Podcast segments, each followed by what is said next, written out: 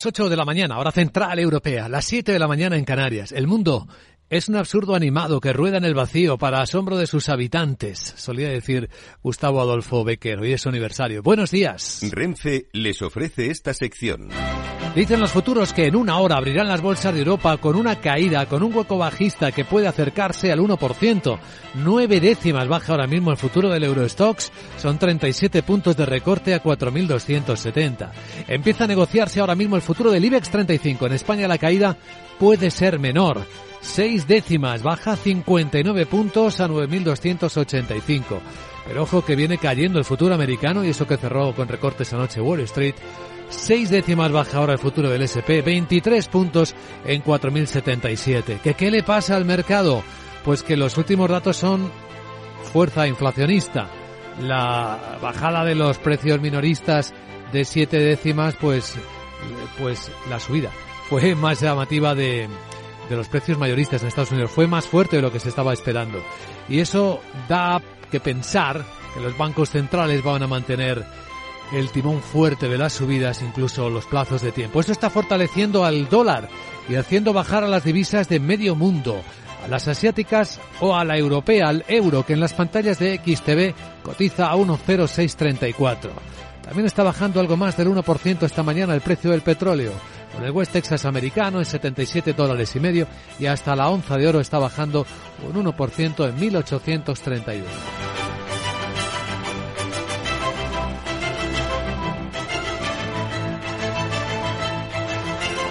Capital, la Bolsa y la Vida, con Luis Vicente Muñoz. Enseguida vamos a resumir las noticias más importantes y dar la bienvenida a nuestro invitado capital, al responsable de mercados agrarios de COAG, Antoni García, para hablar de lo que está pasando en el debate sobre si se pueden establecer topes o no a los precios de los alimentos, los efectos que ha tenido o no la rebaja del IVA. Algunos de ellos no se aplicó a la carne. Están pidiendo a las organizaciones agrarias que haya más transparencia. Vamos a ver por qué enseguida. Y tras la entrevista en la gran tertulia de la economía con Eduardo Aguilar, Hermenegildo Altozano y Antonio Sanabria, daremos contexto al resto de las noticias que hoy despiertan la economía.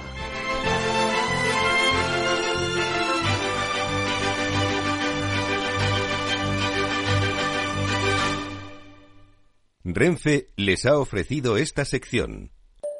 Mario, que eso de que no te da tiempo a pillar el tren. No te preocupes, que lo he mirado y hay un tren cada hora. Así que nada, salsero, duchita fría, cafetito para la resaca y ya te estás viniendo que está tu ahijado y toda su clase esperándote. Niños, saluda al Tito. ¡Tito! En Renfe tenemos la mayor frecuencia de trenes de este país. Nadie te da más. No todos los trenes son como Renfe. Renfe, tu tren. Las noticias capitales. Naciones Unidas solicita a la comunidad internacional financiar rápidamente un fondo humanitario de mil millones de dólares para ayudar a Turquía. Y para, durante los próximos tres meses, asistir a más de cinco millones de personas y permitir a las ONGs ampliar la escala de los trabajos dirigidos a comida, protección, educación, agua y refugio. El portavoz del secretario general de Antonio Guterres, se llama Stefan Dujarric, señala que necesitan esa ayuda urgente. Recuerda que Turquía es el hogar del mayor número de refugiados del mundo y ha mostrado una enorme generosidad a sus vecinos durante años y es el momento para que el mundo apoye al pueblo de Turquía, al igual que ellos se han solidarizado con otros en busca de ayuda. Las necesidades, como pueden imaginarse, son enormes. Lo ha dicho el secretario general, la gente está sufriendo. No hay tiempo que perder. Vamos con datos. Turquía, más de 38.000 muertos y 100.000 heridos en una extensión en la que se han venido abajo 11.000 edificios. En Siria, según el presidente Bachar al-Assad, la cifra de muertos no son 3.600, sino 1.400, ya que solo contabiliza las zonas bajo su control. Y en la batalla de globos, el presidente de Estados Unidos, Joe Biden, dice que hablará con su homólogo Xi Jinping sobre el globo espía, pero no le va a pedir disculpas. En una comparecencia ante la prensa en la Casa Blanca, Biden avisa además de que no dura, dudará en derribar cualquier objeto volador que suponga una amenaza para el pueblo estadounidense, pero dice que no quiere confrontación con China. Asegura que va a mantener puntualmente informados a sus aliados y al Congreso todo lo que sepamos, todo lo que aprendamos. Y, y espero hablar con el presidente Xi Espero que podamos llegar al fondo de todo esto pero no me voy a disculpar por derribar ese globo. Según Financial Times, el responsable de defensa, que es el encargado de China, va a viajar a Taiwán en los próximos días, justo cuando Anthony Blinken, el secretario de Estado, ha anulado un viaje a Pekín. Bueno, hay conferencia de seguridad hoy en Múnich, la primera vez que se celebra con una guerra en Europa. Sin la presencia de Rusia, abre el eh, turno el presidente de Ucrania, Volodymyr Zelensky, con un discurso que va a pedir seguramente otra vez aviones de combate y eso dará lugar a un debate sobre las líneas rojas entre los socios. Alemania va a buscar más apoyos a su alianza de mandar tanques Leopard y se espera también la postura del ministro chino de Asuntos Exteriores. Y en España, en el debate los precios de los alimentos con las principales organizaciones agrarias diciendo que son insuficientes las ayudas del gobierno para afrontar la subida de costes. Asaja, Coag, Yupa lamentan que no se haya incluido la carne en la lista de productos seleccionados para la bajada del IVA. También han lamentado que aún hay productores que siguen sin poder repercutir en sus costes de producción a pesar de esta ley de la cadena alimentaria. El secretario general de UPA, de la Unión de Pequeños Agricultores, Lorenzo Ramos, ha reiterado que los productores no son responsables de la inflación. Se está cumpliendo en la mayor parte de los sectores la ley de la cadena alimentaria para que los agricultores y los ganaderos no cobren por debajo de lo que son los costes de producción, pero ni con mucho para que se disparen los precios de los alimentos a los consumidores de la forma que se han disparado. Nosotros no somos los responsables. Aquí hay alguien que está ganando mucho dinero y lo que hay que hacer es que eso se investigue de hecho, el ministro de Agricultura, Luis Planas, dice que en dos semanas se va a reunir el Consejo de la Agencia de Información y Control Alimentario para hacer un análisis profundo si se pone bien en práctica o no esta ley. Veamos qué más cosas tenemos por delante este viernes. Hola de nuevo, Sara Voz. Buenos días. Muy buenos días. Venga, vamos todos arriba y eso que no ha abierto la bolsa porque... Empiezo mi superagenda en España porque el INE difunde datos de todo 2022 sobre la compraventa de viviendas y el Banco de España ofrece el, el avance mensual de la deuda pública de diciembre. Francia da a conocer los datos de inflación de enero y el BCE ofrece la balanza de pagos de la zona del euro de diciembre. En Estados Unidos se divulga el índice de precios de exportación e importación de enero y hablarán varios miembros de la Reserva Federal. Vamos a escuchar ahora a Luis Vicente al responsable de Coag a ver si nos aclara por qué suben tanto el precio de los alimentos. Y es que eso me afecta. Aunque no como chuletones si todo eh. sube al final me cargas menos y hablo menos, ¿lo ves? Eh. Eso es la economía circular, por si acaso antes de que te des cuenta yo. Jeje. Chao. Mejor, porque si tengo que responderte a esas preguntas, Mejor eh, saludamos enseguida a nuestro invitado capital que está esperando para hablarnos de los problemas en la cadena alimentaria y por qué los precios suben tanto.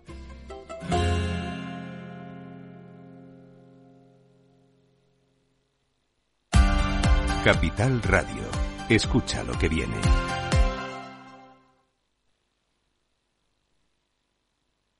MSX International, empresa de automoción y movilidad, les ofrece la información del tráfico.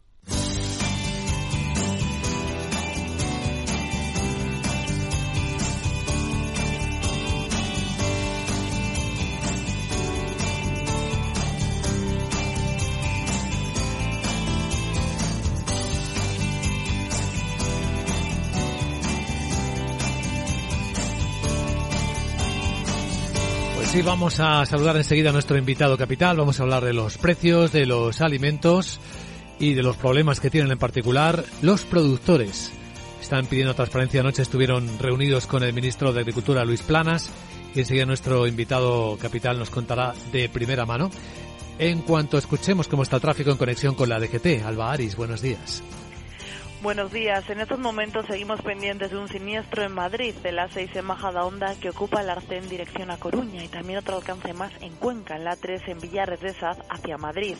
También circulación lenta de entrada a la capital, concretamente por la 3 en Rivas, también por la 4 en Pinto y ya por la 42 en Fuenlabrada. Tráfico irregular en Barcelona de entrada por la 2 en San Joan de Espí y por la C58 en Moncada en ambos sentidos.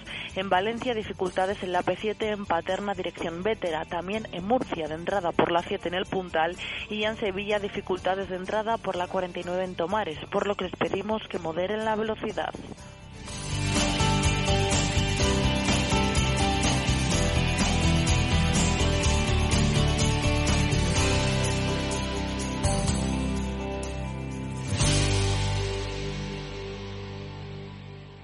MSX International empresa líder del sector de la automoción, les ha ofrecido la información del tráfico y les desea cautela con sus vehículos. Para personas inquietas, Capital Radio.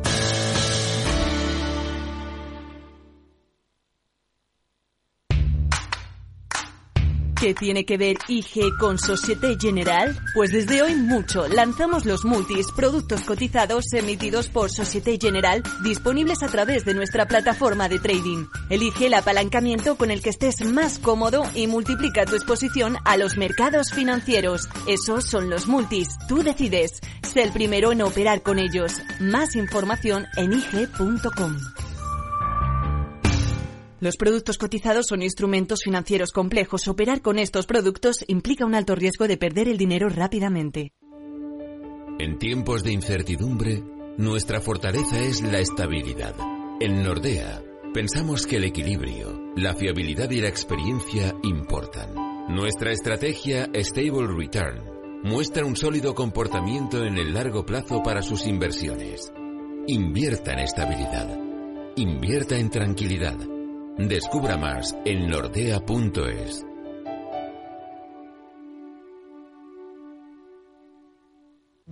¿Traerías tu hipoteca a Cuchabank si te mejoramos las condiciones? Consúltanos directamente. Cuchabank, tu nuevo banco. Más info en cuchabank.es.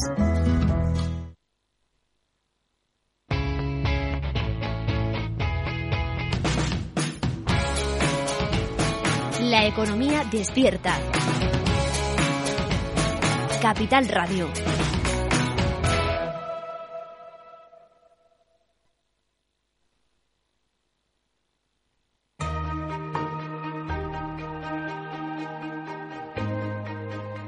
La entrevista capital.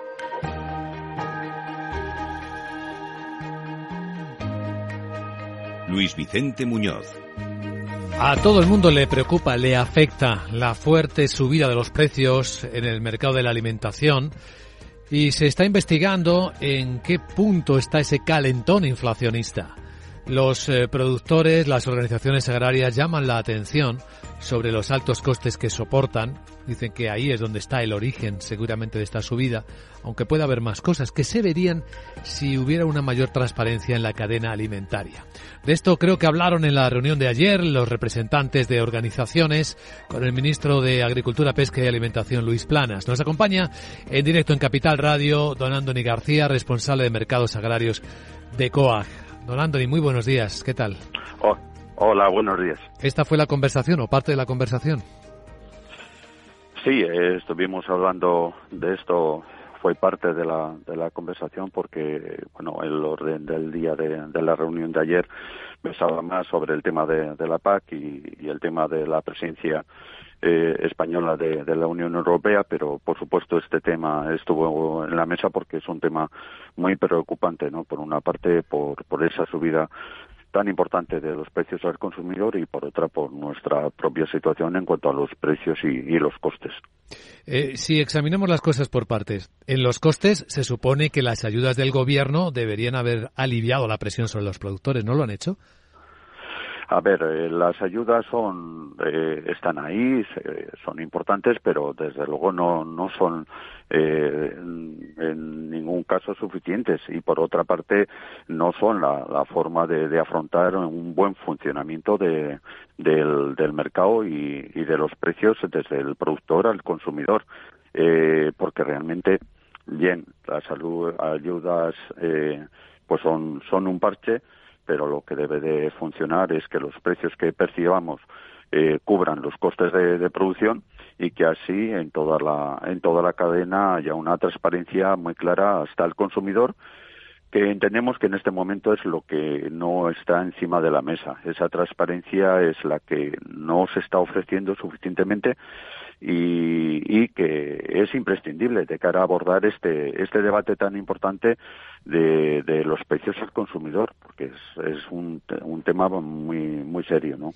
Bueno, la convocatoria del Observatorio de la Cadena Alimentaria para el lunes, la que ha hecho el ministro, se supone que va a indagar en eso, pero ¿Usted nos ayudaría a entender cuál es la parte menos transparente de la cadena alimentaria, don Antoni? Sí, por supuesto. Bueno, por una parte sí, el, Ministerio ha convocado para este lunes el observatorio de, la cadena, pero también hay que decir que esta convocatoria pues que tenía que haberse realizado eh, en, diferentes momentos durante ya mucho tiempo.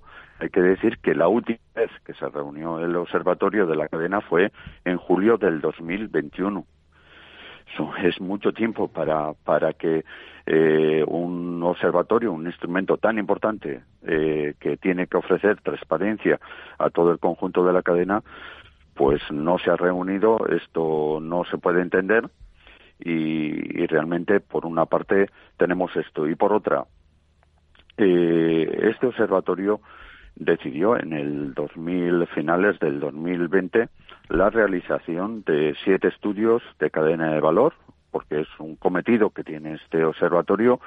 Estos estudios eh, vienen a trasladar eh, a todo el conjunto de, la cadena, pero también al, consumidor, cuáles son los precios y los costes que tiene el conjunto de la cadena desde el origen, desde los productores hasta el consumidor. Bueno, pues se aprobaron siete estudios en diciembre del 2020 y no se han realizado con lo cual este es un problema de falta de transparencia bastante importante que además incide en, varias cosas. Una, eh, nosotros como productores para eh, garantizar la aplicación de la ley de la cadena y otra, la transparencia clara al consumidor.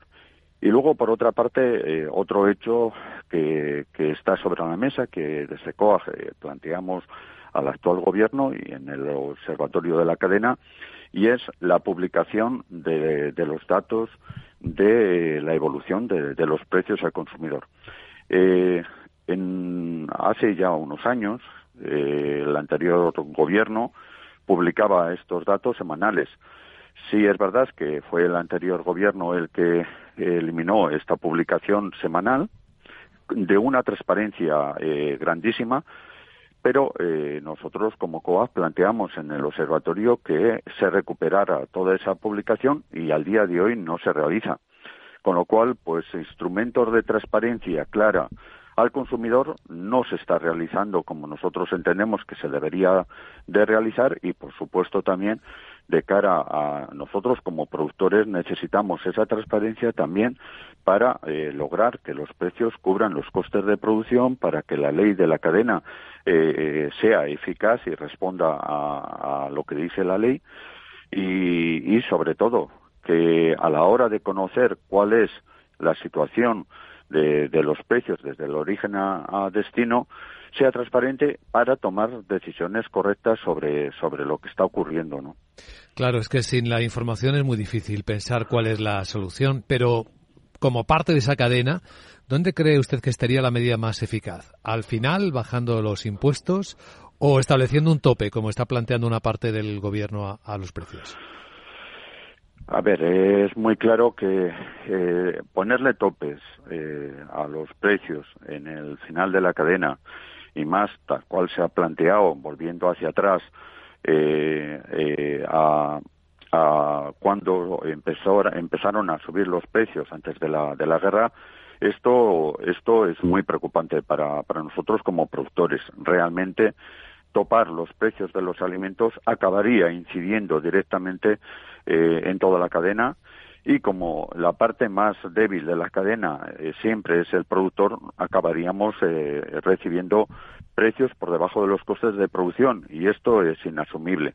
Por lo tanto, esa, esa posición, desde luego, es preocupante.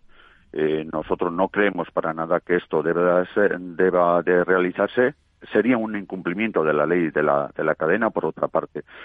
Y sobre la reducción de, del, del IVA, eh, está ahí, eh, sí es una, una medida que nosotros también como, como COAG habíamos eh, valorado. Vamos a ver los, los resultados. De momento no, no parece que se esté repercutiendo de toda esa reducción, por lo que se ve por los datos. Pero bueno, vamos a ver si, si esto acaba siendo así pero si, si pensamos que, que, otros otros instrumentos como la reducción del IVA, pero también eh, otros como ese bono social a las familias con menos recursos, nos parece que, que es otra forma de, de abordar eh, debidamente el, garantizar el acceso de los alimentos eh, a aquella población que tiene menos recursos. Y esto es una obligación muy clara de, las políticas públicas del gobierno de garantizar que, toda la población tenga ese acceso a unos alimentos sanos porque realmente pues la situación el incremento eh, de los alimentos está ahí y lo que no es posible es abordarlo a través de recortar eh, los, los precios en toda la cadena y mucho menos sin respetar eh, el tema de los costes de producción. Otra cosa es que se aborde también la situación de por qué esos, eh, esos incrementos de, costes, que se aborde la especulación que se da en muchos casos en esa, en esa subida de, costes cuando estamos hablando de los carburantes, de las energías, eh, de materias primas, porque entre otras cosas, ahora eh, hay algunas reducciones de esos costes de producción y, sin embargo, no se nos están repercutiendo a nosotros en la reducción de nuestros costes. Entendido y bien explicado. Andoni García, responsable de mercados agrarios de COA. Gracias por contarlo en Capital Radio y le deseamos un buen día, Andoni. Vale, buen día. Muchas gracias.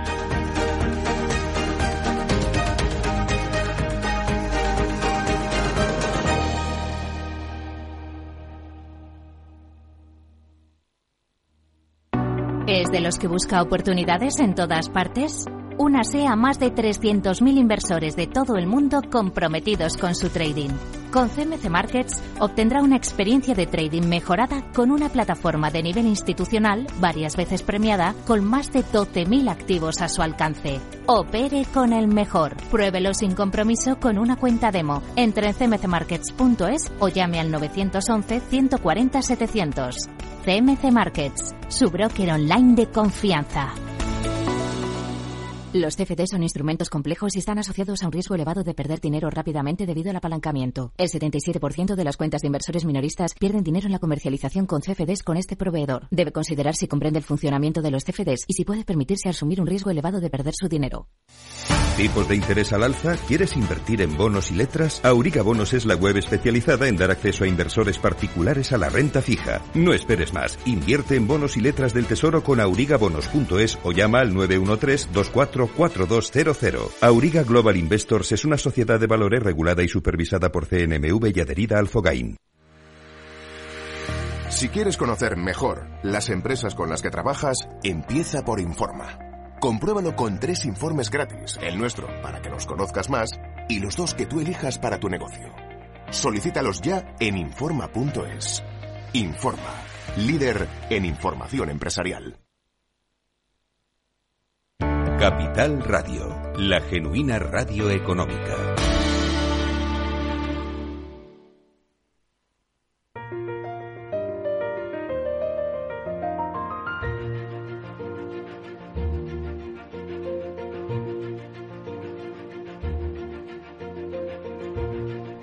En Capital Radio comienza la gran tertulia de la economía con Luis Vicente Muñoz.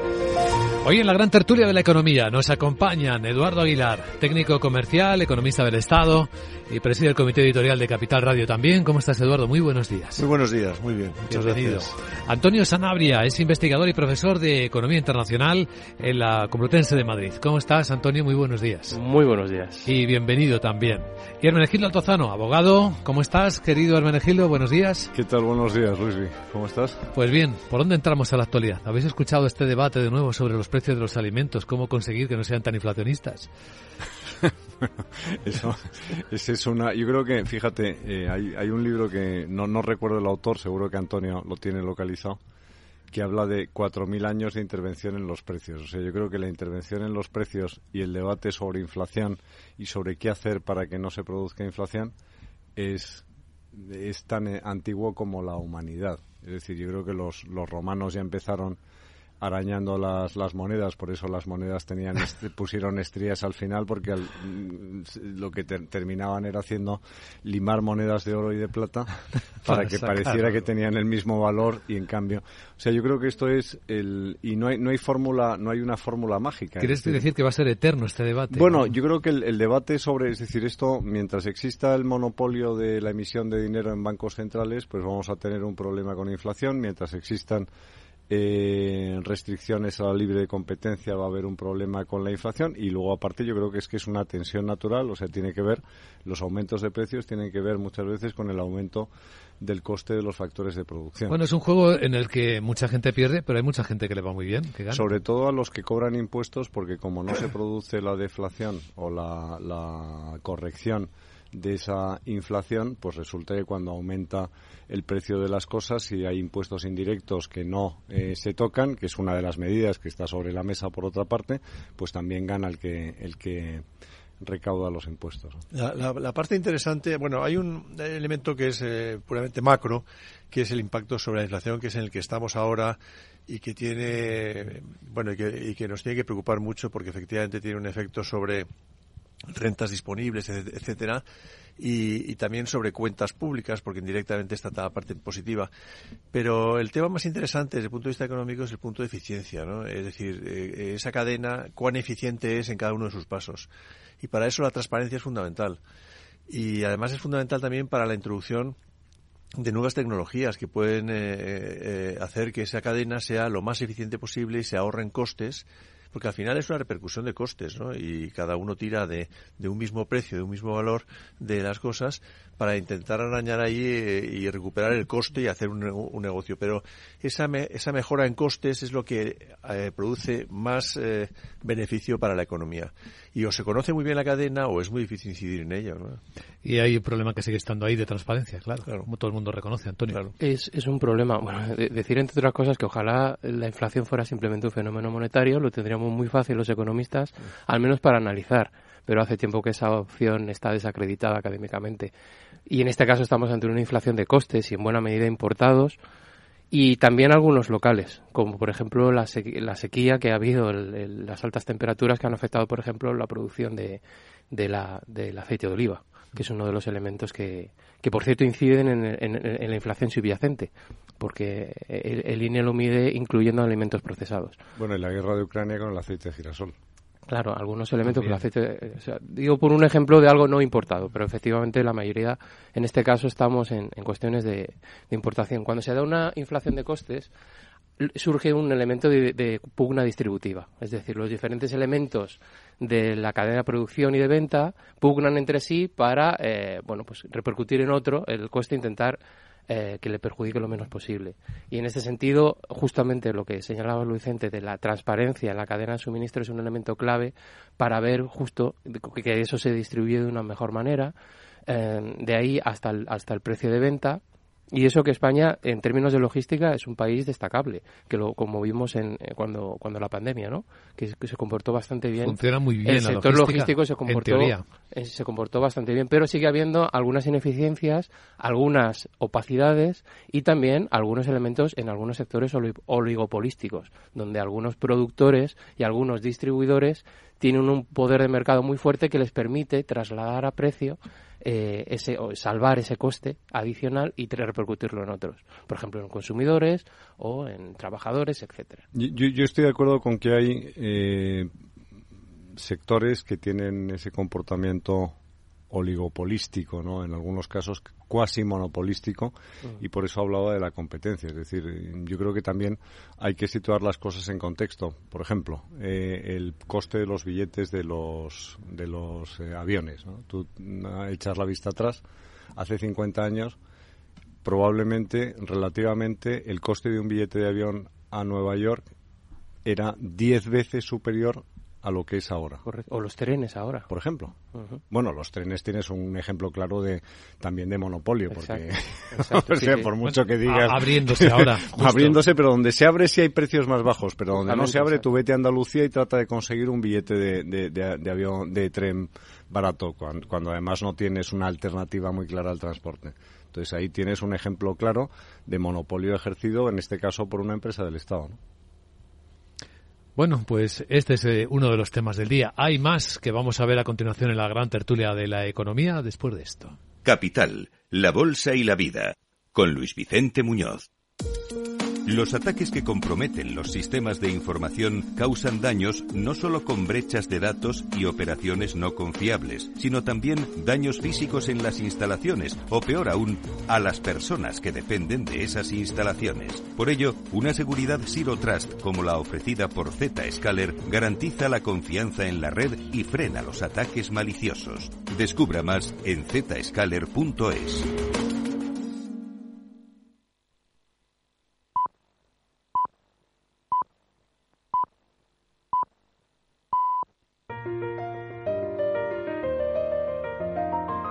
La gran tertulia de la economía, solo en Capital Radio. Aprovecho para adelantaros cómo vienen las bolsas de Europa. El viernes correctivo, abren en media hora con recortes que según el futuro del Eurostox van a ser de ocho décimas. El IBEX menos, ¿eh? Cinco décimas de recorte, el futuro 9.295. Está en los niveles de febrero de 2020, aunque no ha recuperado todavía los de antes de la pandemia. Y el futuro americano, el SP, cuatro décimas de caída en 4.082 tras el dato de precios mayoristas de ayer, que fue más inflacionista de lo esperado. Lo estoy viendo en las pantallas de XTV.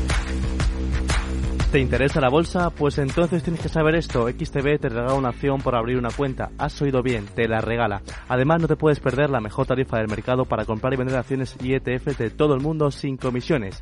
¿Qué significa sin comisiones? Pues que mientras su inversión mensual no sea de los 100.000 euros, invertir en acciones y ETFs en XTB no conlleva comisión alguna. Entra ya en xtb.com y comprueba lo que te cuento. Un broker, muchas posibilidades. xtb.com. A partir de 100.000 euros al mes, la comisión es del 0,2% mínimo 10 euros. Invertir implica riesgos. Seguimos en la gran tertulia de la economía en Capital Radio. Bueno, ya visteis que Irlanda primero y ahora Portugal también va a finalizar con las visas, las Golden Visas, que consistían básicamente en conceder la residencia a extranjeros a cambio de inversiones en el país. En el caso de Portugal, eh, en total ha concedido, para que tengáis los datos, 11.535 autorizaciones y la inversión que ha logrado ha sido de 6.750 millones de euros. De momento los visados ya concedidos eh, los renovarán con condiciones. Si las inversiones inmobiliarias se dedican a vivienda permanente para el propio inversor o sus descendientes, o si la casa se coloca en el mercado de alquiler de forma duradera. Eso es lo que ha dicho Antonio Costa, el primer ministro. ¿Qué os parece este fin de las Golden Visas en dos países muy llamativos. Mira, yo, eh, paso mis veranos en Portugal desde hace muchos años y lo que he visto es, o sea, en la zona de los alrededores de Lisboa, Cascais, Estoril, el precio de la vivienda como consecuencia de las Golden Visa disparado, ¿no? Bueno, es que se ha multiplicado no por no es el, un, un 20%, o sea, se ha podido multiplicar en algunos casos por 3 y por 4. Se ha generado un problema. Bueno, se ha generado, vamos a ver, o sea, se ha generado un problema y no se ha generado un problema. Se ha generado un problema si tú dices que es que quiero comprar una casa en Cascais, porque entonces ya es incomprable, pero se ha generado eh, una ventaja que es un aumento de, de, de, dinero y de empleos de calidad y de, y de, y de riqueza como consecuencia de ese favorecimiento. La prueba es que todo el mundo ha querido establecer programas de Golden Visa de una manera o de otra, ya sea por los nómadas digitales, ya sea por eh, la ley Bosman en su momento y la ley Beckham, eh, pues para poder atraer eh, talento de determinadas características. Es decir, todo el mundo quiere que haya inversión de calidad y todo el mundo quiere esos vecinos, ¿no? Ricos, quiere, ricos, ricos que, inviertan, que gasten y que, y que no generen problemas. Ah, Entonces, las dos cosas no parecen. Bueno, pero lo que es curioso es que Antonio Costa eh, inició ese programa de, si quieres llamarlo paraíso fiscal, porque es un paraíso fiscal el que el régimen que va asociado a la Golden Visa cuando gobernaba en coalición con el equivalente de Unidas Podemos en España. Y luego cuando eh, ha seguido en solitario lo ha mantenido y de hecho ha sido una gran pugna. También ha tenido una gran batalla por la terminación del régimen especial de Madeira, que también afecta a, Canarias, que el régimen fiscal especial. Y entonces, bueno, pues yo creo que, que, son políticas legítimas de un país para atraer población rica y para generar riqueza para sus ciudadanos. ¿no? Hay, que hay, que tener en cuenta que también ellos eh, sufrieron la crisis del 2007 mucho más que nosotros eh, tuvieron, es, es, un, mal ejemplo posiblemente para Europa, pero eh, tuvieron la, el infortunio de caer en manos de los tecnócratas de Bruselas que les aplicaron un régimen severísimo, ¿no? Como el de Grecia. Sí, como el de Grecia, pues eh, en pequeño sí, a lo mejor no con tanto desequilibrio macroeconómico, pero es una buena comparación con España y entonces la verdad que tenían pocos medios de establecer políticas económicas que recuperaran esa posición. Eh, tú recordarás, si has estado mucho en Portugal, que en los años 2012 a 2015 eh, Lisboa y alrededores era un erial. Totalmente. Un erial. ¿eh? Y, por tanto, claro. Eh, la gente lo pasaba muy mal. O sea, en, su vida cotidiana eran precios muy altos, más que en España, con salarios muchísimo más bajos. Claro, y entonces eh, tenían muy pocas muy pocas fórmulas y muy pocas políticas para salir de, de, esto. Esta no es ideal desde un punto de vista macro global europeo, claro, si va cada uno creando eh, eh, centros de, de, bueno de medio paraísos fiscales, pero, la verdad es que creas un desajuste global impresionante. Pero para ese país en ese momento y para esa zona era fundamental algún tipo de medida de estas para salir de la, del atolladero. Ahora vas a Lisboa y es todo lo contrario. Es una ciudad que casi parece floreciente, ¿no? Eh, no te explicas muy bien por qué, habiéndola visto así, pero en parte es por ese tipo de políticas. Bueno, y luego porque pues personajes como Madonna anuncian que se van a comprar un, que han comprado un piso en Lisboa, entonces bueno, pues eso tiene, también tiene un efecto de emulación eh, que, no es desdeñable, ¿no? Sin embargo, creo que hay que distinguir dos cosas. Yo creo que el, alza de precios, por ejemplo, en lo que se ve en todo el entorno urbano de Lisboa y alrededores, es algo que obedece a, digamos a una dinámica y una casuística muy similar a otras ciudades europeas que no tienen la Golden Visa.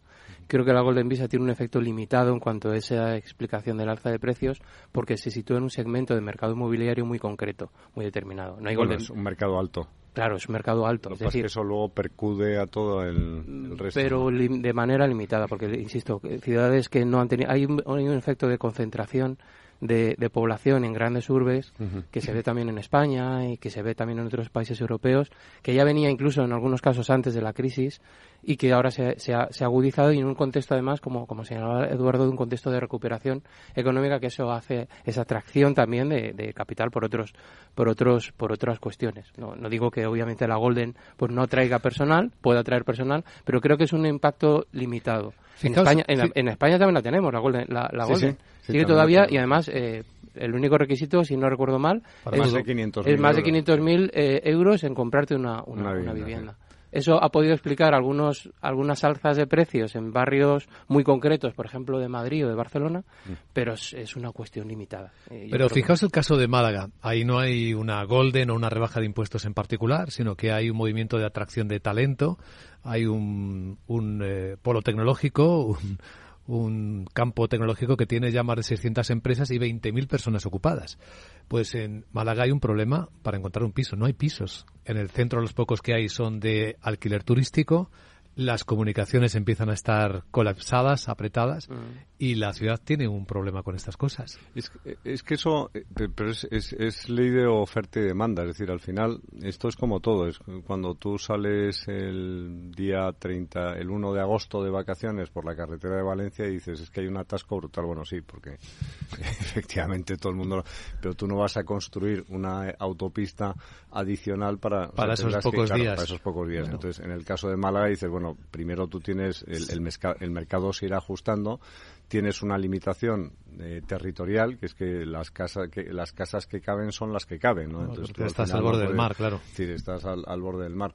Eh, no es como Madrid que mm, de aquí a Burgos, fíjate la cantidad de adosados que te caben en la, en la carretera.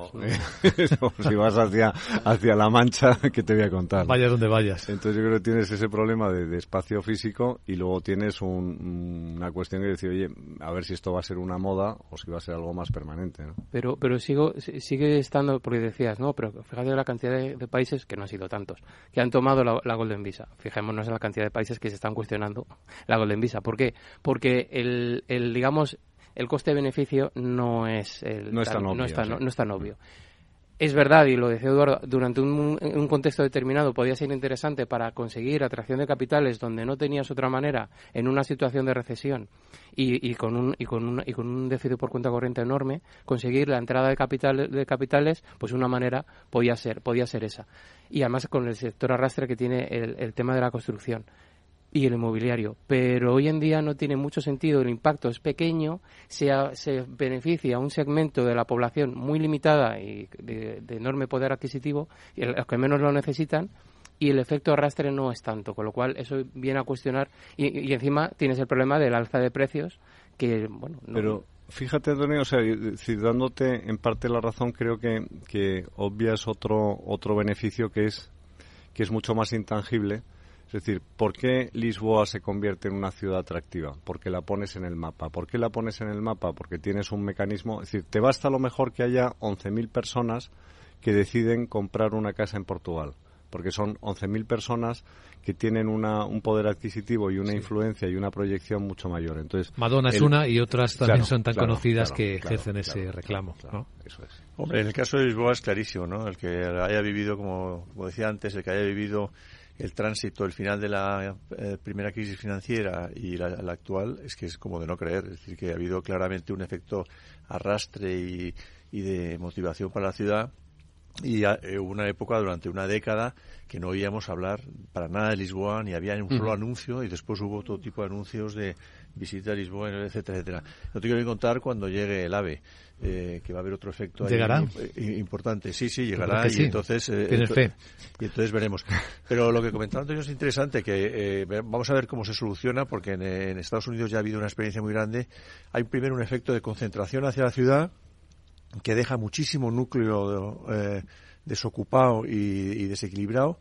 Y luego hay, una, hay un segundo efecto, que es el efecto de reordenación a partir de eso, porque claro, la gente termina harta de la ciudad, ¿no? Entonces, claro. entonces hay un segundo efecto que es segundas ciudades que se benefician de esta, de esta concentración. En Estados Unidos en la crisis se han vaciado ciudades enteras, por ejemplo San Francisco, se vació entero. ¿eh? y, bueno, acuérdate de Detroit también. Sí, y Detroit, por ejemplo, lo pasó tremendo, claro. Y entonces eso va ligado ya mucho más fenómenos sociológicos y culturales y, también la capacidad de generar riqueza en esa ciudad. Hay un efecto de concentración en la, sociedad capitalista, es clarísimo, ¿no? Que cuanto más concentres y más posibilidades tienes de crear economías, pero claro, la segunda parte es esa. La segunda parte es que como te llega una crisis en determinado sector, lo vacías. ¿no? Bueno, y hay una tendencia, ¿no? Las zonas vaciadas tienden a vaciarse más todavía. Es que es muy difícil remontar luego. Es que lo que está ocurriendo. Si no recuerdo mal, la provincia que más ha aumentado población estos últimos años es Guadalajara. Una de ellas. y se espera, proximidad a Madrid. Claro, claro, porque ah. lo que vende es la proximidad a Madrid. Hablábamos de Málaga también, se espera un aumento de población de 200.000 personas. Claro, y seguramente hay un efecto, digamos, de cadena hacia ciudades en torno a, sin duda, este caso Málaga. Sin duda, sin duda. Por eso un tema que te gustará a ti, mucho, es que eh, la mejor política que podría hacer en este momento eh, Castilla-León eh, sería un acuerdo de un acuerdo con Madrid. Bueno, es que de hecho se va a beneficiar directamente. Es, era con qué, en qué un, político de fusión, ¿no? De, comunidades autónomas. No, pero, no, hombre, lo que pasa es que ya tienes, por ejemplo, las infraestructuras. ¿A cuánto está Valladolid de Madrid ahora mismo en AVE? Una, hora. En AVE, 50 minutos. ¿Cuánta gente se está planteando vivir, y de hecho ya ocurre, en Ciudad Real o en, o en Valladolid, trabajan en Madrid y en Ciudad Real, acordaros, en cuanto se puso el AVE, bueno, mucha gente se fue a vivir ahí. Claro. ¿Eh? Y, hacer commuting este ah, famoso sí, entonces, Ciudad Real Madrid. Y con las demás ciudades de Castilla y León va a pasar exactamente lo mismo. Pero eso es lo que ocurre en Inglaterra. O sea, si tú miras Londres, sí, sí. o sea, es decir, la, la población de Londres, la población que trabaja en Londres, probablemente viva a una hora de tren de Londres. Y todos los días tienes un montón de trenes que te llevan a todos los trabajadores que, que, que, que llegan a Londres. Entonces, en este caso sería el Gran Madrid, por así decir. Entonces tienes Guadalajara, que es prácticamente, desde el punto de vista de distancia, como si fuera un barrio de Madrid o el extrarradio de Madrid. Eh, Segovia lo mismo, ¿cuánto tardas en llegar? Eh, o Toledo, tienes un montón, es decir, todas las provincias limítrofes que tienen un tren de alta velocidad, ahora mismo es como si formaran parte de Madrid. Y si ya te vas un poquito más lejos, al final estás creando una megalópolis eh, alrededor de una actividad económica intensa donde la, cuestión es que eso genera problemas y yo me gustaría ver que ese efecto, por ejemplo, llegara a Zamora, que es justo la provincia de España que más población ha perdido en lo que llevamos de siglo. Que ahora está a dos horas de no a, ahora y poco está está a, una hora en aves una hora. Pero eso al final si si tú tienes una calidad de vida en Zamora que dices tengo una casa mucho más grande de lo que podría comprar en Madrid además tengo buenas comunicaciones etcétera buenos servicios pues, claro tienes que tener luego una, serie de bueno el último tramo de la gran tertulia de la economía valoradme por favor una de las batallas porque estamos en tiempo de batallas ya sea de globos ya sea de chats de inteligencia artificial tenemos una batalla jurídica desatada ya en España contra los impuestos extraordinarios del gobierno. Ya se han presentado, Cuchabán presentó uno alineado con CECA, creo recordar, al impuesto extraordinario a la banca y las empresas energéticas también van a presentarlo ya porque dicen que lo que está escribiendo el gobierno en las leyes no respeta la Constitución. Esta es la acusación directa del CEO de Repsol, Josu Yonimaz incompatible con la Constitución española y las leyes de la Unión Europea y será seguido por los canales legales apropiados para anularlo y en ese caso del reembolso de la cantidad recaudada. Sí, no solo incompatible, dice, con la Constitución española, sino con las leyes europeas. Es muy severa, ¿no?, esta afirmación. Bueno, aquí el abogado de la, de la tertulia eres tú, no, pero, no, pero en cualquier caso, es decir, es muy importante quién es el mensajero. Es decir, yo soy Onimaz es una persona con una experiencia política muy grande y sabe perfectamente medir, medir los mensajes. Hombre, yo creo que obviamente el, gran parte del argumentario va a girar en torno al, alcance confiscatorio de, unos impuestos que tiene que ver muchas veces con si se están grabando la misma actividad dos veces. Ya tienes un impuesto de sociedades, entonces dices, oye, si yo ya tengo un impuesto que graba los beneficios, ¿por qué hay otro impuesto que graba unos supuestos beneficios extraordinarios, cuando hay un beneficio extraordinario y cuando no hay un beneficio extraordinario.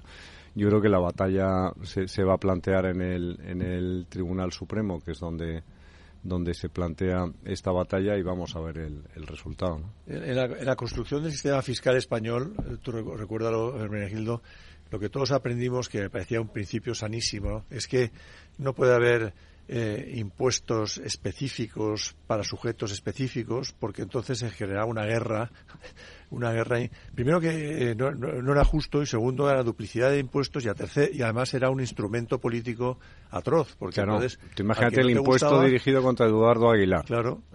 Claro, lo que pasa es que este, en este caso no es un impuesto, es una prestación patrimonial, tiene su importancia jurídica y además no se graba ningún beneficio extraordinario, no aparece la palabra beneficio extraordinario en ninguna parte del texto. Sí, lo que pasa es que... lo cual, eh, el debate será jurídico y ahí pues yo no, no digamos, no, no, puedo aportar nada que no, que no, que no sepas mejor Las prestaciones patrimoniales, esto es una cuestión puramente nominalista, ¿no? O sea, eh, bueno, pero, pero tiene, tiene su importancia porque no es lo mismo que un impuesto. No, lo que pasa es que son impuestos y prestaciones patrimoniales de carácter público no pueden tener ese alcance confiscatorio. Bueno, eh, ahí está el debate, si es confiscatorio o no es confiscatorio. Yo tengo mis dudas, pero, pero ahí está el debate. En cualquier cosa yo creo que estas empresas que, digamos que están ahora eh, ofreciendo récord de beneficios y enhorabuena para ellas. Yo creo que es un error de, es un error de estrategia empresarial meterte en, en, esta cuestión que son años y sin embargo daña tu imagen corporativa. Sí, lo pasa es que como tú aceptes que ese principio ya has perdido la guerra. Es decir, si tú en un momento determinado admites que es eh, ajustado a derecho esa forma de hacer las cosas, estás muerto. Es como si tú dices que me dejo confiscar un poquito de mi finca porque eh, solo es un poquito. Es decir, eh, eh, ahí hay, no, no, es tanto el, el, como se dice, el huevo, sino el Sí, bueno, si aceptas el término confiscación, que yo no lo tengo, bueno, yo, soy bastante confiscación más o doble, o doble tributación, o como que, decir, al final es un tema de, de, de Antonio, de, de defensa de los lo que se dice los stakeholders. No, no, sí, yo, no dudo que ellos tengan legitimidad para defender sus intereses, faltaría más. Yo lo que lo que cuestiono es que creo que ante una cuestión tan dudosa, tan nubarrosa, que además es un es una cuestión de alcance temporal, en un momento de coyuntura muy bueno para ti, especialmente el caso de las energéticas, yo creo que meterte en ese fregado, eh, dicho en plata, creo que es un error que digamos, en el caso de los bancos que han trabajado durante años por limpiar su imagen corporativa tan dañada eh, con la crisis financiera de 2008, vienes a cargártelo otra vez. Pero bueno, ellos sabrán que en eso tiene gente supuestamente que sabe mucho. Bueno, pues la gran tertulia de la economía nos sirve para hablar de los temas de la actualidad y hoy lo hemos hecho con el Hermenegildo Altozano, con Antonio Sanabria y con Eduardo Aguilar. Muchas gracias, que vaya bien el viernes, buen fin de semana. Muchas gracias. gracias. Que viene medio primavera, nos han dicho. Disfrutado.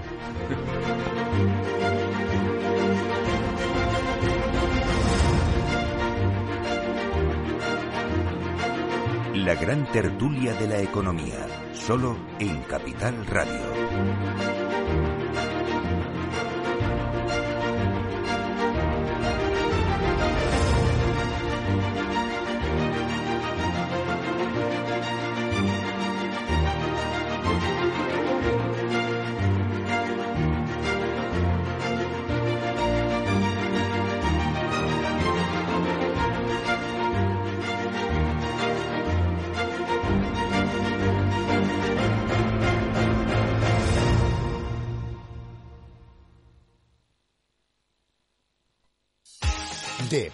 150 años de consistencia en gestión de fondos de inversión y mandatos. Optimiza tu cartera con nuestras especialidades en renta fija, renta variable e inmobiliario cotizado. Consulta de pamfans.com y a tu asesor financiero. De PAM, confianza y conocimiento.